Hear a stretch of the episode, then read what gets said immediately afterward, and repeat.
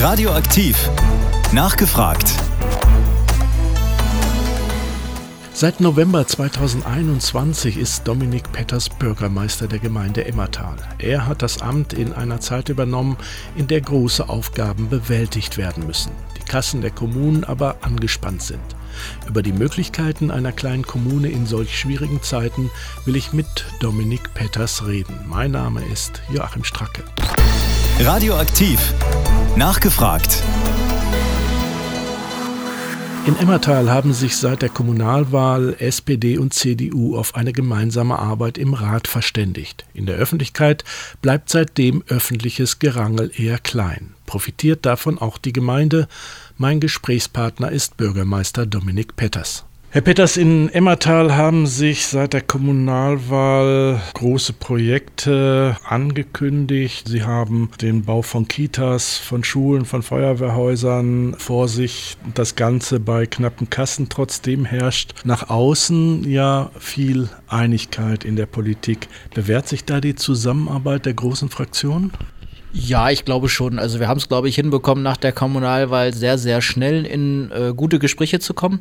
Und ich sag mal so, diese Liste der Investitionen war ja bekannt. Also das ist ja jetzt nicht, dass wir das neu entdeckt hätten, sondern da war ja ganz viel schon auf der Agenda vor der Kommunalwahl klar, was da auf uns zukommen wird.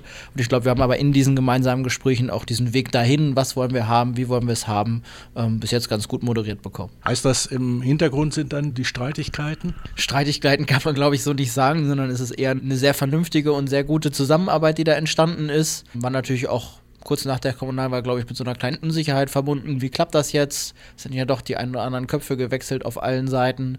Aber ich glaube, wir sind auf sehr guten Gesprächen und alle eint eben dieses Ziel, dass wir diese Projekte jetzt endlich angehen wollen und da endlich auch äh, sehen wollen, wie das weitergeht.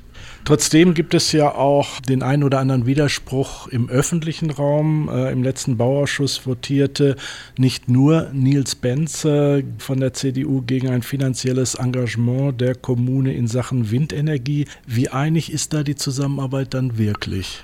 Gut, ich glaube, in so einzelne Themen darf der ein oder andere immer noch eine andere Meinung vertreten. Man muss ja schon sagen, diese Beteiligung an so einer Gesellschaft ist jetzt nicht klassisches kommunales Kerngeschäft. Wir glauben aber, oder ich persönlich glaube, darum haben wir auch die Vorlage so reingebracht, dass das wichtig ist, sich auch an diesen Themen frühzeitig zu beteiligen, zu signalisieren, die Kommune macht damit, die Kommune ist dabei. Am Ende erhoffen wir uns natürlich auch eine finanzielle Rendite, aber insbesondere eben auch eine Energieerzeugung vor Ort und für die Bürgerinnen und Bürger vor Ort.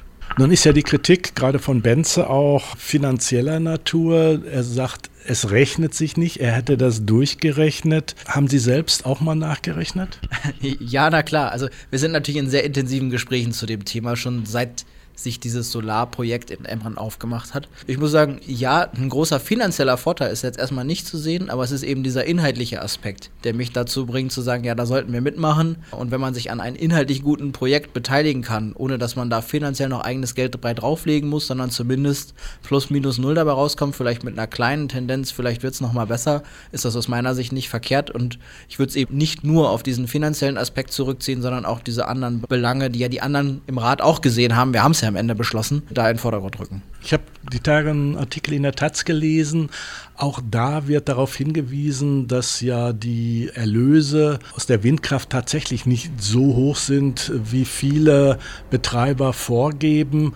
Also muss man da nicht zumindest ein bisschen vorsichtig sein? Vorsichtig sein muss man in jedem Fall. Darum haben wir uns ja A, diese Entscheidung nicht ganz leicht gemacht und B, äh, sind wir auch ganz bewusst in eine Gesellschaft gegangen mit lokalen Akteuren, mit denen wir auch so ein Projekt dann gemeinsam jetzt vorantreiben können und so machen können, dass das für diese lokale Wertschöpfung wichtig ist. Ich glaube, wir hätten uns nicht in ein Projekt investiert, was von einem externen dritten Investor gekommen wäre, sondern wir haben ganz gezielt geguckt, okay, das sind lokale Stadtwerke, mit denen wir das machen und das ist dann, glaube ich, aus meiner Sicht nochmal ein bisschen anders zu sehen. Nun gibt es ja bereits Erfahrung in Sachen Windkraft. In Emmertal, in Börry ist ja schon sehr lange auch ein Windpark. Profitiert denn die Gemeinde bereits davon äh, über die Steuern? Klar, also diese Windenergieanlagen erzeugen Gewerbesteuern. Muss man immer gucken, die ersten Jahre natürlich erstmal nicht, weil diese Investitionskonten reinkommen müssen. Je länger die Anlagen laufen, desto eher wird das so sein. Und es ist ja auch so, das hatten wir ja gerade zum Haushalt letztes Jahr auch vorgestellt, dadurch, dass sich auch auf Landes- und Bundesebene sich ganz viel ändert, wir jetzt nochmal sehr viel direkter von den Einnahmen dieser Anlagen profitieren können. Gibt dann dann diese Abgaben nach erneuerbarem Energiegesetz, die dann direkt an die Kommune gehen und die das Ganze für uns nochmal attraktiver machen. Ab 2028 hieß es, rechnen Sie mit Gewinnen aus dieser Beteiligung. Wie realistisch schätzen Sie das tatsächlich ein?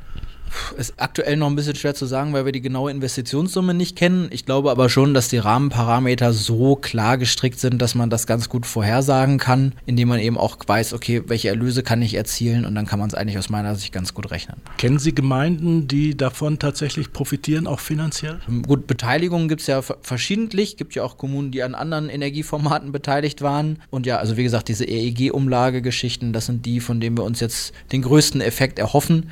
Ähm, diese finanziellen finanziell eigenen Beteiligen sind sicherlich da erstmal nachrangig.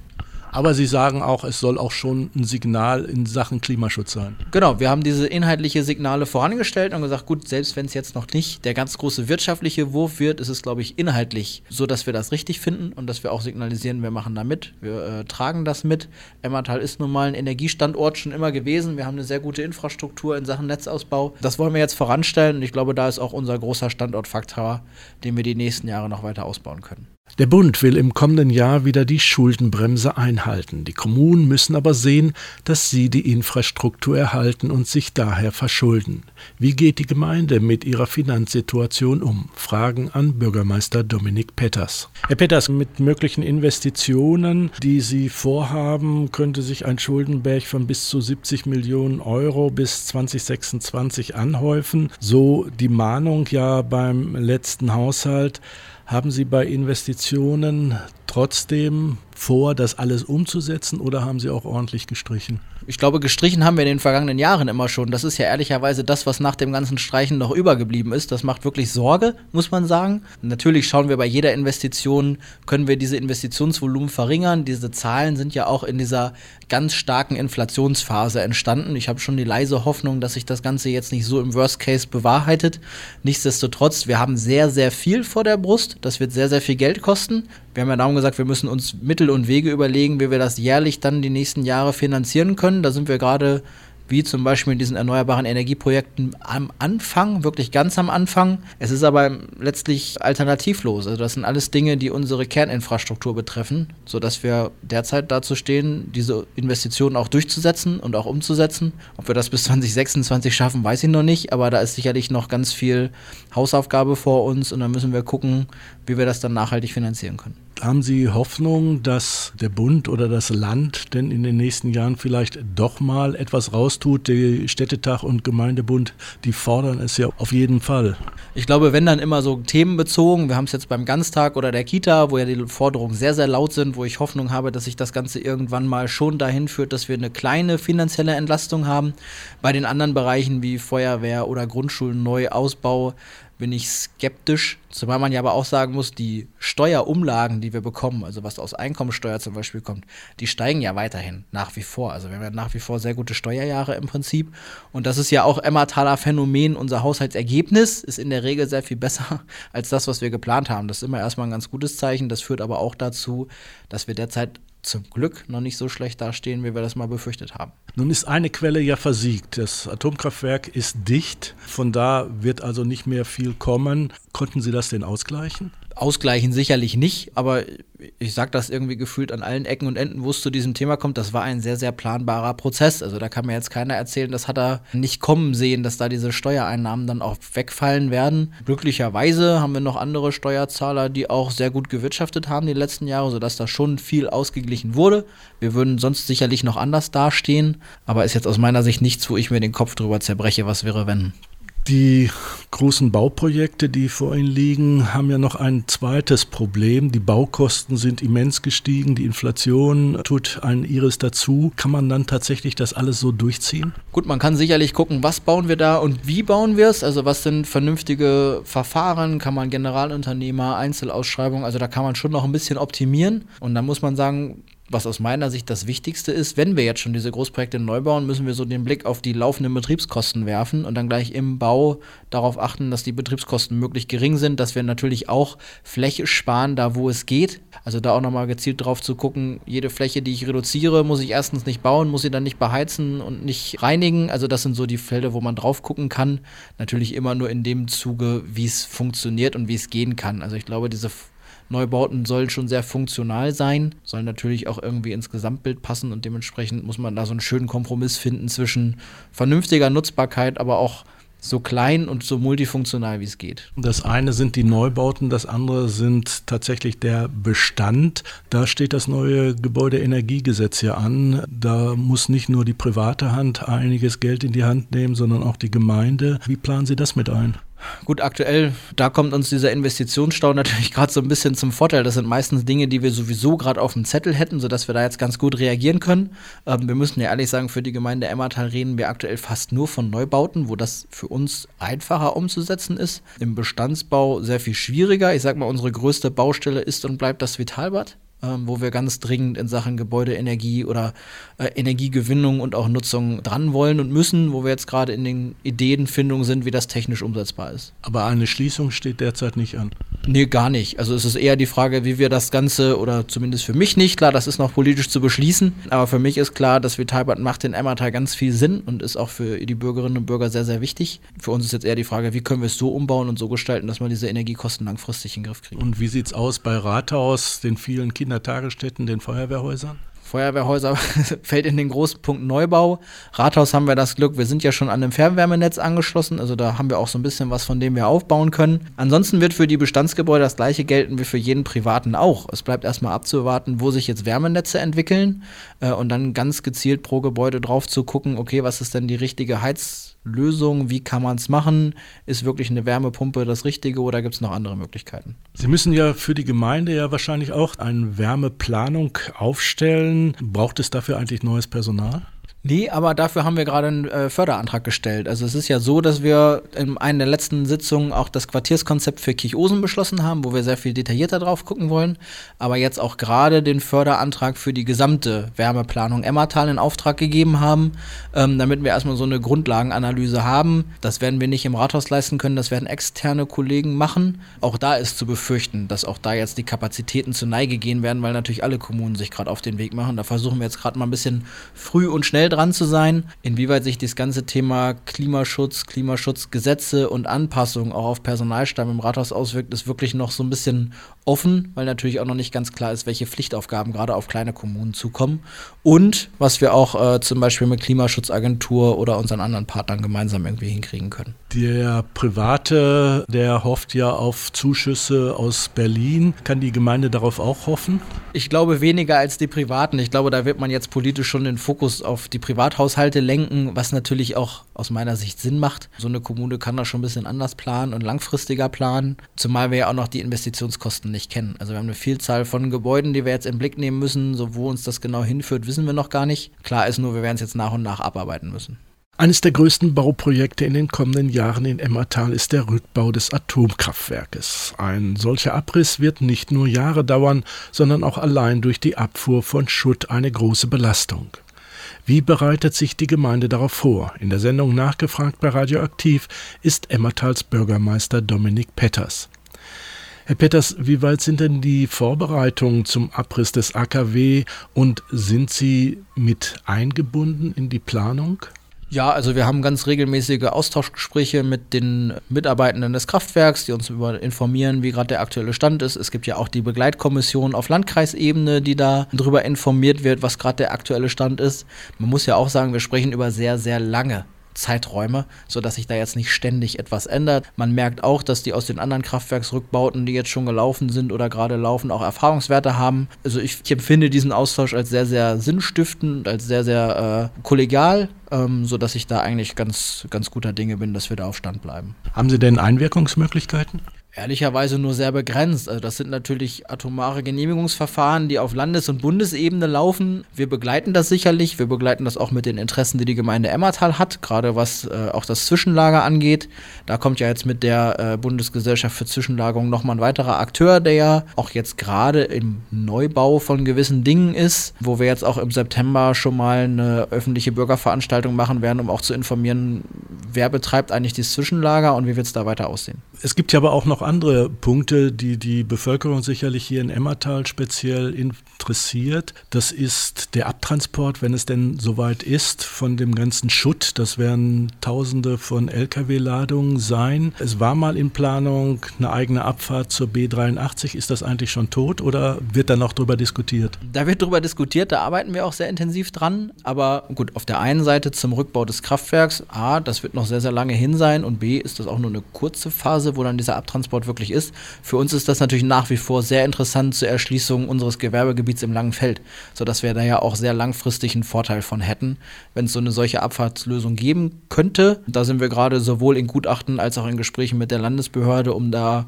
ja Lösungswege abzuarbeiten. Sie haben eben schon das Zwischenlager angesprochen. Das ist ja auch nochmal eine Sicherheitsfrage wo sicherlich ganz andere Bestimmer da sind. Aber trotzdem interessiert es ja die Bevölkerung, inwieweit diese Anlagen tatsächlich sicher sind, weil die eigentliche Sicherheit liegt ja in den Kastoren und nicht in der Kuppel. Ist denn da noch was geplant, dass zum Beispiel da auch die Sicherheit der Kuppel verbessert wird? Weil das wird ja noch Jahrzehnte sein. Ja, wobei das, was in dieser in Anführungsstrichen alten Kuppel ist, wird sich ja relativ schnell erledigt haben und es wird alles in das neue Zwischenlager umziehen, was ja schon seit längerem da steht. Ich durfte mir sowohl das Zwischenlager einmal anschauen und auch mit den Kollegen dort sprechen. Das läuft natürlich alles sehr geordnet und seinen Gang. Und wenn ich mir jetzt die Diskussionen in diesem Endlagersuchtprozess angucke und auch die Zeiträume, die da jetzt ja angedacht sind mit bis im Worst Case 2068, bis überhaupt ein Endlager gefunden ist, dann muss es noch gebaut und bestückt werden. Heißt das ja für Emmertal, dass wir uns noch auf Jahrzehnte mit einem atomaren Zwischenlager Zwischenlager einstellen müssen. Von daher müsste es Sie ja besonders interessieren, äh, wie sicher ist tatsächlich auch äh, dieses Gebäude selbst. Sie sagen, Sie haben es sich angeguckt. Welchen Eindruck haben Sie denn? Das ist der neueste Stand der Technik sozusagen, den man haben kann. Ich durfte mir auch zum Beispiel in Ahaus mal was angucken. Da wurden noch gewisse Dinge nachgerüstet, weil auch das natürlich immer mal ja, auf den Stand der Technik zu bringen ist. Ich glaube schon, im Grunde nach ist das alles sicher und ist auch alles sehr funktionabel und natürlich auch geht das seinen Weg. Ich glaube, mit der BGZ, also dieser Bundesgesellschaft, haben wir da auch einen Ansprechpartner, der sehr am Austausch und dann sehr interessiert ist, da mit uns ins Gespräch zu kommen und da auch ja, Informationen bekannt zu geben. Wird ja auch ganz viel gemessen und kontrolliert. Das ist schon alles, glaube ich, in Ordnung. Wie gesagt, diese langen Zeiträume, das ist das, was einem wirklich Sorge bereiten kann. Der Landrat hat ja vor einigen Wochen mal eine Initiative gestartet, wo es auch darum geht, die Gemeinden oder die Regionen auch finanziell zu unterstützen, die solche Anlagen jahrelang, jahrzehntelang hatten. In der Kohleregion, und damit wird es ja auch verglichen, wurde das gemacht, dass diese Regionen unterstützt wurden. Gibt es da schon eigentlich irgendwelche Erkenntnisse, ob da etwas passiert? Ich glaube, öffentliche Erkenntnisse habe ich dazu nicht, aber der Landrat hat natürlich recht, weil wir haben jetzt natürlich lange Jahre von dem Kraftwerk profitiert, merken jetzt aber, wie gerade schon gesagt, in diesen Zeiträumen der Endlagersuche, über wie viele lange Jahre uns das trotzdem noch begleiten wird, ohne dass wir davon noch Gewerbesteuereinnahmen haben. Und ja auch die meiste Frage, die ich so in der Öffentlichkeit bekomme, ist, wie nutzen wir denn dieses Gelände später? Und das ist ja ehrlicherweise eine Frage, die wir uns heute noch gar nicht stellen brauchen, weil dieser Rückbau noch sehr lange läuft und das Zwischenlager da ohnehin noch sehr, sehr lange stehen wird, sodass natürlich für die Gemeinde Emmertal eine Fläche eigentlich mit idealer Infrastruktur nicht nutzbar ist und auch auf lange Zeit nicht nutzbar ist, sodass uns da durchaus ein finanzieller Schaden entsteht. Inwieweit der finanziell ausgeglichen kann, kann von Land und Bund oder will, wäre ich mir nicht sicher. Was wir sicherlich brauchen, ist eine strukturelle Unterstützung, um diesen Transformationsprozess hinzubekommen, weil wir natürlich sowohl die Einnahmen haben, die uns wegfallen, aber auch sehr, sehr viele Arbeitsplätze, die in Emmertal wegfallen werden und denen müssen wir irgendwie begegnen und dafür wäre eine Unterstützung von Land und Bund sicherlich hilfreich. Es gab ja mal einen Zusammenschluss von Kommunen, die solche Anlagen hatten oder haben noch. Existiert die noch und werden da noch Forderungen aufgestellt? Die existiert noch, die ist auch noch aktiv. Ähm, ich sag mal, die Forderungen gehen in die gleiche Richtung. Das, was der Landrat auf den Weg gebracht hat, waren ja auch ebenfalls mit den Landkreisen äh, dieser betroffenen Regionen und die Bürgermeister in den äh, Orten unterstützen das dem Grunde nach auch. Ja, also diese Einrichtung gibt es noch, diesen Arbeitskreis. Ähm, die beschäftigen sich, wie gesagt, gerade sehr intensiv mit den Themen Zwischen- und Endlagerung weil das natürlich das ist, was bei uns von besonderem Interesse ist, darauf auch zu achten, dass dieser Endlagerprozess weitergeführt wird, weil wir nun die einzigen sind aktuell, die da so ein echtes Interesse dran haben. Die Gemeinde selbst hat ja eine Untersuchung auch angestellt, inwieweit kann der Transformationsprozess unterstützt werden. Gibt es da was Neues? Ist da noch was am Laufen? Ja, wir hatten ja die große Potenzialanalyse für Gewerbe. Da ist ja rausgekommen, dass wir noch sehr viel Bedarf haben. Das würde ich auch nach wie vor so einschätzen. Trotz Inflation, Krieg etc. ist das, was ich von Gewerbebetrieben höre, nach wie vor so, dass es da Bedarfe gibt. In dem Grunde nach ist ja auch klar, wie wir uns weiterentwickeln wollen, nämlich das Gewerbegebiet Richtung Kraftwerk in den Blick zu nehmen. Wir sind jetzt in sowohl dieser Frage, okay, welche Flächen nutzen wir dafür, wie können wir die äh, akquirieren, also wie können wir in die Flächeneigentümerschaft kommen Plus diese Frage, die wir schon angesprochen haben, wie kann eine verkehrliche Erschließung überhaupt aussehen? Weil natürlich jetzt eine große Gewerbeansiedlung oder Vermehrung über die jetzige verkehrliche Erschließung eigentlich nicht langfristig umsetzbar ist. Ähm, wir haben ja den Gewerbeverkehr, der im Prinzip durchs Wohngebiet ins Gewerbegebiet erschließt. Das ist jetzt schon an der Grenze angekommen von der Belastbarkeit, sowohl für Straße als auch Anwohner, wo man sagen muss, wenn wir da was Größeres vorhaben, muss diese verkehrliche Frage geklärt sein. In Emmertal stehen aktuell Bauten wie das neue Schulzentrum oder die Grundschule und der Kita-Neubau in Amelgatzen und auch die Feuerwehrneubauten auf der Agenda. Daneben gibt es aber viele Projekte, die es gilt zu bearbeiten. Mein Gesprächspartner ist Emmertals Bürgermeister Dominik Petters. Herr Peters, wir warten seit gefühlt Jahrzehnten auf eine Neugestaltung des Emmertaler Bahnhofs. Wie weit ist das Projekt? Ist das eigentlich noch aktuell? Also für uns definitiv. Wir haben ja jetzt gerade auch erst nochmal den Städtebauförderantrag gestellt, in dem das mal wieder, muss man ja in Emmertal sagen, ein wichtiger Punkt ist. Wir sind jetzt auch gerade nochmal in intensiven Gesprächen mit der Bahn. Ich werde jetzt dazu auch nochmal äh, nach Hannover fahren, um mit Vertretern der Bahn zu sprechen, mit der Frage, wann geht's weiter und wie geht's weiter. Das betrifft ja nicht nur uns, das betrifft zum Beispiel auch Rinteln oder ja noch noch einige andere Bahnhöfe, die in diesem Förderprogramm grundsätzlich mal angedacht waren. Also da gibt es auch Mitstreiter, die sich da gemeinsam mit uns auf den Weg machen und zu sagen, wie können wir das planbar haben? Weil natürlich für uns auf der einen Seite das, was die Bahn auf ihrem Gelände gemacht, da haben wir erstmal wenig Einfluss drauf. Das, was die da macht, hat ja aber für unser Umfeld massiven Einfluss und das müssen wir ja berücksichtigen. Ich habe die Hoffnung, dass wir da irgendwann mal diesen Knoten durchgeschlagen bekommen und endlich mal einen Plan entwickelt bekommen, A, wie der Bahnhof aussehen soll, sodass wir dann auch mit dem Umfeld weiterarbeiten können. Zeiträume immer schwer zu schätzen. Ich glaube, da haben wir uns schon viel erhofft in den letzten zehn Jahren mindestens. Man hat ja so ein bisschen den Eindruck, dass die ländliche Region in Sachen Mobilität schon immer mehr so auch abgedrängt wird oder auch ausgebremst wird. Braucht es mehr Druck aus den ländlichen Regionen, was Mobilität angeht? Ich glaube, es braucht vor allem äh, spannende Ideen aus den ländlichen Regionen, wie das überhaupt gehen kann. Weil wir reden immer von Mobilitätswende. Wenn das öffentlich im Bund oder Land diskutiert wird, hat man immer die Ballungszentren im Kopf und man spricht von mehr ÖPNV und mehr Straßenbahnen. Das ist natürlich für uns überhaupt nicht der Lösungsweg. Also das wird in so einer kleinen Flächengemeinde wie Emmertal definitiv nicht funktionieren. Ähm, ich glaube schon, dass wir da spannende Ideen entwickeln können, mit denen dann auch mal etwas forscher auftreten können, sagen, wir sagen nicht nur, ihr müsst uns helfen, sondern wir haben auch die Idee, wie es geht und dafür brauchen wir Unterstützung. Auf diesem Weg, diese Ideen zu sammeln, sind wir ja gerade. Wir hatten ja vor kurzem erst nochmal eine öffentliche Veranstaltung, wo wir gerade so Mobilitätsideen gesammelt haben und daraus jetzt ein gemeinsames Konzept schreiben wollen. Es war ja die Überlegung, dass eben auch so eine Teilauto-Initiative hier Fuß fassen kann. Steht das noch auf dem Programm? Auch das steht noch auf dem Programm. Da sind wir gerade sehr intensiv dabei zu gucken, okay, wer könnten denn beteiligte Akteure sein? Ähm, weil das natürlich etwas ist, da kann Kommune als Netzwerker oder Partner gelten, aber wir werden kein eigenes Carsharing-System oder ähnliches betreiben. Das heißt, wir sind gerade dabei, mehrere Akteure zusammenzubringen, die das dann auf den Weg bringen könnten, wo ich dem Grunde nach auch Hoffnung habe, dass uns das gelingen wird. Das ist aber kein Projekt, was jetzt zehn Jahre dauert, bis das umgesetzt ist. Nee, ich glaube, das, das kann man sehr viel eher schaffen. Das wäre so ein Projekt, wo ich mir wünschen würde, äh, wenn die nächste Kommunalwahl 2026 ist, dass wir dann mit einem möglichen äh, Carsharing-Auto durch die Gegend fahren können. Die E-Mobilität soll auch vorangebracht werden. Wie sieht es da mit Ladesäuleninfrastruktur in Emmertal aus? Ja, wir sind ja landkreisweis in einem Arbeitskreis Mobilität vernetzt, ähm, wo wir uns auch gewissen Themen wie Carsharing, Ladeinfrastruktur jetzt äh, auseinandergesetzt haben. Jetzt gerade läuft eine Untersuchung der Landesbehörde für Straßenbau und Verkehr, die ausweisen wird, in welcher Ortschaft welche Ladesäulen und wie viele notwendig sein werden. Ähm, das wird für uns dann mal eine ganz spannende Zielzahl so bis 2030 sein, wo man sagt, wo müssten wir denn da hinkommen, was öffentliche Ladeinfrastruktur angeht. Und dann gilt es dafür noch auch Betreiber zu finden. Zurzeit gibt es hier beim Rathaus zwei Ladesäulen. Gibt es denn weitere darüber hinaus schon in Emmertal?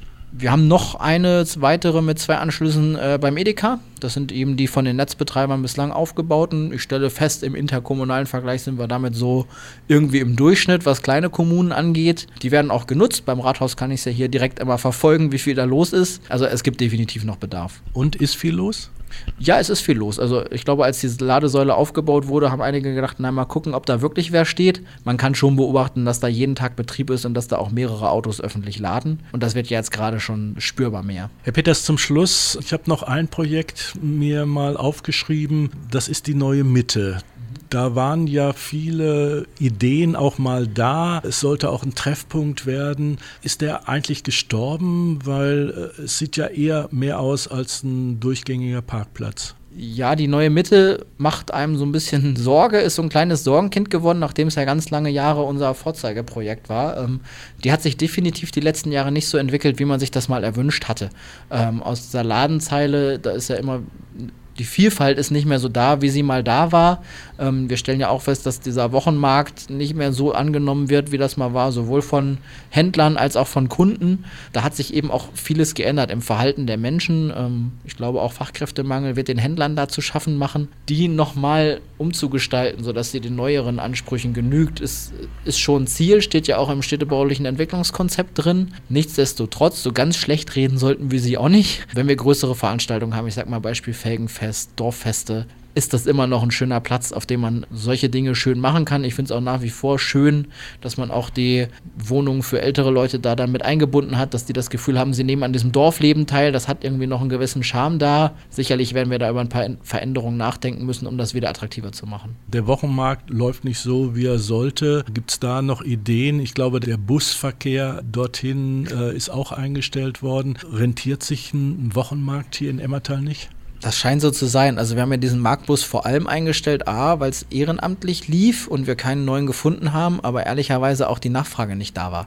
Ähm, also wir sind die letzten Monate, Jahre dann schon mit nahezu einem leeren Marktbus durch die Gegend gefahren, sodass der sich dann irgendwie auch überlebt hatte. Ja, über Gründe gibt es sicherlich viele. Ne? Also wir haben in Emmertal immer noch ein ganz gutes ÖPNV-Angebot, was auch Richtung Hameln funktioniert, sodass da natürlich auch so ein Markt oder Einkaufsmöglichkeiten in Hameln für viele einfach sehr attraktiv sind, sodass man vielleicht sagt, ich muss das nicht unbedingt in Emmertal auf dem Markt machen. Ich nehme ja wahr, dass das in anderen Kommunen sehr viel besser läuft, was so Marktangebote angeht. In Emmertal scheint das irgendwie schwierig zu sein. Wie man da jetzt neues Leben reinkriegen kann, muss man sicherlich ganz eigene Ideen nochmal entwickeln, wie das nachhaltig funktionieren kann und auch natürlich Händler finden, die sagen, ja, ich probiere das mal aus. Herr Peters, was ist neben diesen ganzen Projekten, die wir jetzt besprochen haben, eigentlich Ihr Favorit, was Sie auf jeden Fall noch gerne mal in Emmertal umsetzen würden? Ich gebe zu, das, was für mich am meisten im Kopf ist zurzeit oder was am meisten Arbeitszeit bei mir einnimmt, was von den Projekten ist sicherlich diese Umgestaltung des Schulzentrums, der neuen Straße und des Grundschulbereichs. Weil wir natürlich A, jetzt erstmal sehr viel Zeit investiert haben, um die neue Schule zu planen. Da sind wir jetzt auf einem sehr guten Weg. Das geht ja gerade in die Detailplanung. Da ist jetzt meine Rolle nicht mehr so gefragt. Jetzt baut sich ja eher die Frage auf, wie gehen wir denn eigentlich um mit diesem großen Flurstück wo jetzt die Grundschule draufsteht. Wie entwickelt sich das mal weiter? Was wollen wir denn da haben? Ähm, ich glaube, man hat ganz lange an eine reine Wohnbebauung gedacht. Das wird man heute, glaube ich, nicht mehr nur so sehen, ähm, sondern das schon ein bisschen differenzierter betrachten und zu gucken, Mensch, kann man da nicht auch wieder einen Platz mit Aufenthaltsqualität schaffen? Wie können wir sinnvolle Wegeverbindungen schaffen? Also da ist jetzt gerade so ein ganz pro großes Projekt im Anmarsch, was auch noch wirklich völlig offen ist in der Gestaltung äh, und wo wir uns sicherlich Ende diesen, Anfang nächsten Jahres auch ganz intensiv mit Bürgerschaft darüber austauschen müssen, wie soll das denn gestaltet werden. Nachgefragt bei Radioaktiv zu Gast war Emmertals Bürgermeister Dominik Petters. Mein Name ist Joachim Stracke und ich wünsche Ihnen einen schönen Sonntag.